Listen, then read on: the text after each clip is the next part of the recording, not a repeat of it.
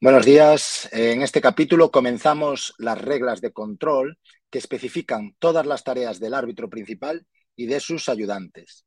Concretamente, comenzamos con la primera regla, que es una norma extensa que relata los derechos y deberes del árbitro principal.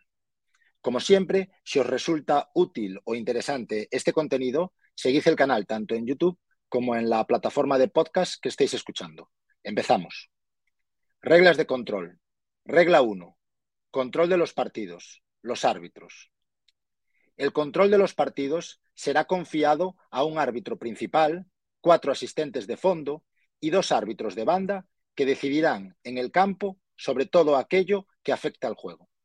Se designará un cuarto árbitro para todos los partidos senior entre condados. 1.1. Los poderes del árbitro.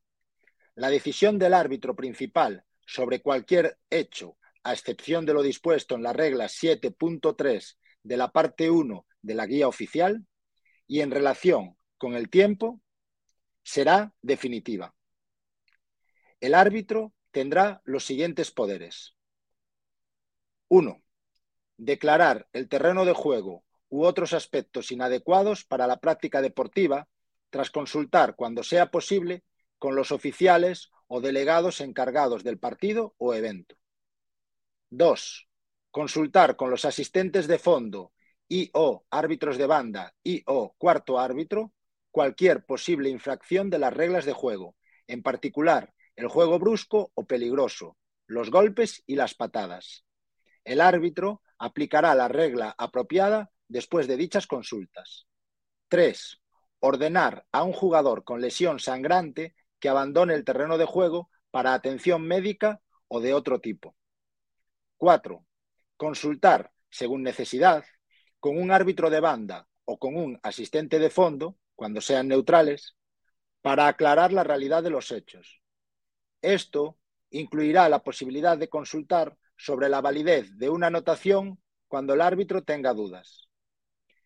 El árbitro principal o los asistentes de fondo pueden requerir y u obtener la ayuda del sistema de detección de anotación Ojo de Halcón, que funciona en los partidos celebrados en Crow Park y en otros eventos cuando así lo aprueba ocasionalmente el Consejo Central, para aclarar si el balón ha cruzado la línea de fondo entre los postes para un posible punto o si la ha cruzado fuera de los postes para un posible disparo por fuera o saque de 45-65 metros. Los protocolos para el funcionamiento y utilización de dicho sistema deben seguir unos requerimientos específicos, decididos y autorizados por el Consejo Central. 5. Tomar una decisión obviando la del árbitro de banda o la del asistente de fondo. 6.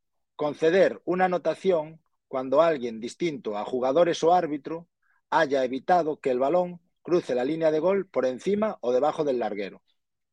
7. Dar por finalizado un partido tras dar una advertencia de tres minutos al capitán o delegado del equipo o de los jugadores involucrados en cualquiera de las siguientes circunstancias. A. Un jugador que se niega a abandonar el terreno de juego tras ser expulsado o que habiendo sido expulsado previamente entra de nuevo en el terreno de juego. B. Un equipo o jugador jugadores que abandona el terreno de juego sin permiso del árbitro o que se niega a seguir jugando. 9. Ordenar que todos los jugadores cumplan con el correcto equipamiento e indumentaria conforme a lo requerido por las reglas. 1.2. Los deberes del árbitro. 1. Controlar el partido de acuerdo con las reglas de juego. 2. Recibir las listas de jugadoras, de jugadores, firmarlas en irlandés y entregar una copia al equipo adversario antes del partido. 3. Obtener la firma, dirección completa y club de cualquier jugador que participe en el partido si así lo solicita algún capitán u oficial responsable de equipo. 4. Informar de cualquier irregularidad respecto a las dimensiones, marcado o condiciones insatisfactorias del terreno de juego e informar de cualquier reclamación oficial realizada por el capitán de un equipo antes del partido, en relación con irregularidades en las dimensiones o marcado del terreno de juego. 5. Llevar un registro de los tantos anotados, los nombres de lesionados sustituidos, los suplentes que participan, los sustitutos temporales según la regla 1.5b, lesiones, sangre o sospecha de lesión cefálica. Llevar registro de cualquier circunstancia de llegada con retraso al terreno de juego o de retraso tras el descanso y de las intrusiones de personas no autorizadas al interior del terreno de juego. 6. Controlar el tiempo de juego y prolongarlo en cada mitad en caso de retrasos deliberados o incidentales, o para permitir que se ejecute un tiro libre señalado antes de que hubiese concluido el tiempo previsto. Si el equipo defensor comete una falta justo antes de que el árbitro silbe el final, el colegiado deberá prolongar el tiempo para permitir que se ejecute el tiro libre adicional, desde el cual se podrá obtener una anotación siempre que ningún otro jugador del equipo atacante toque el balón. 7. Utilizar el silbato para señalar cuando una falta ha sido cometida o cuando el balón ha dejado de estar en juego.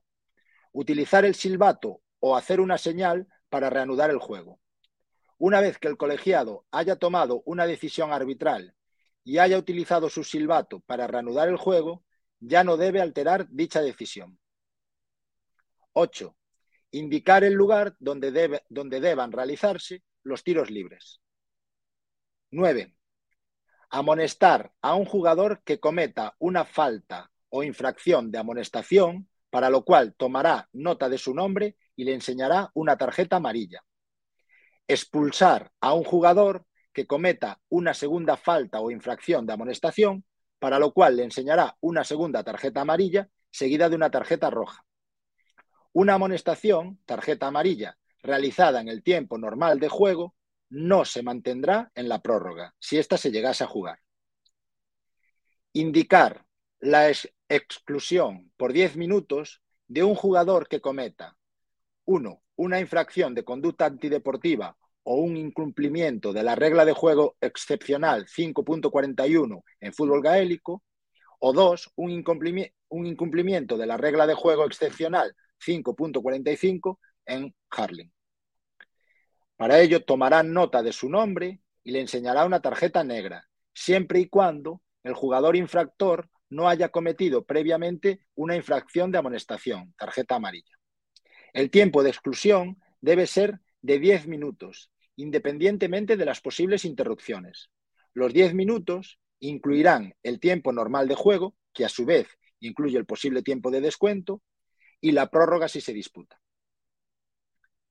En fútbol gaélico, el árbitro expulsará a un jugador que cometa dos infracciones de amonestación o de conducta antideportiva, enseñándole una tarjeta amarilla o negra según corresponda, seguida de una tarjeta roja. 10. Amonestar a un oficial de equipo que cometa una infracción de amonestación, para lo cual tomará nota de su nombre y le enseñará una tarjeta amarilla. Expulsar del recinto acotado para el terreno de juego a un oficial que cometa una segunda infracción de amonestación, para lo cual le enseñará una segunda tarjeta amarilla seguida de una tarjeta roja.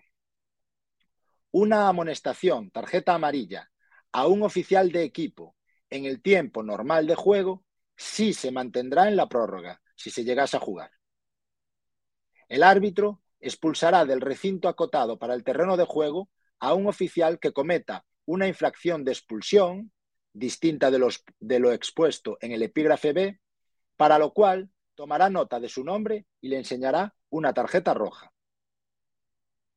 11. Entregar el balón al capitán del equipo ganador al final de las finales provinciales o de la final del All, del All Ireland. 1.3. El inicio del juego.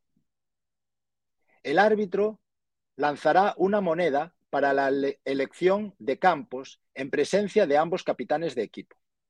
Este procedimiento se repetirá antes de la prórroga en caso de jugarse.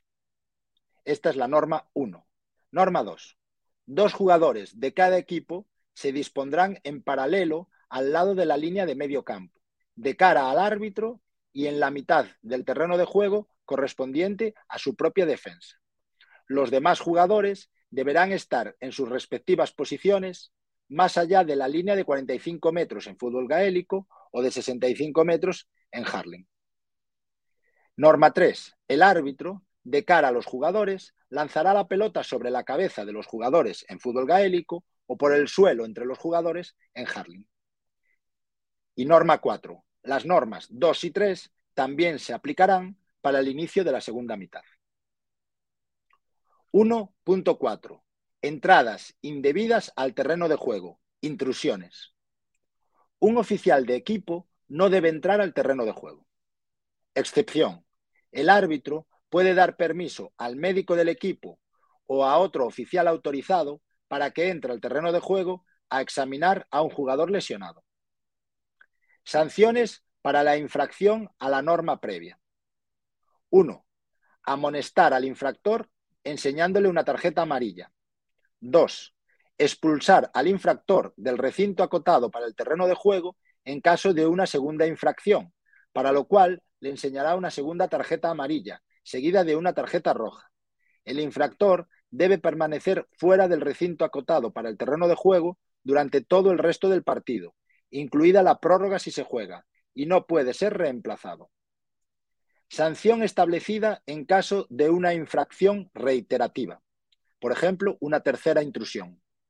Un partido de suspensión en la misma disciplina y en la misma categoría, que se aplicará en el siguiente partido de la competición en la que sucedió la tercera intrusión, incluso si este partido correspondiese a la competición del año siguiente. 1.5. Lesiones. Aquí tenemos dos apartados. El apartado A, que es la norma general en lesiones, y el apartado B, que son las lesiones con sangre o sospecha de lesión cefálica.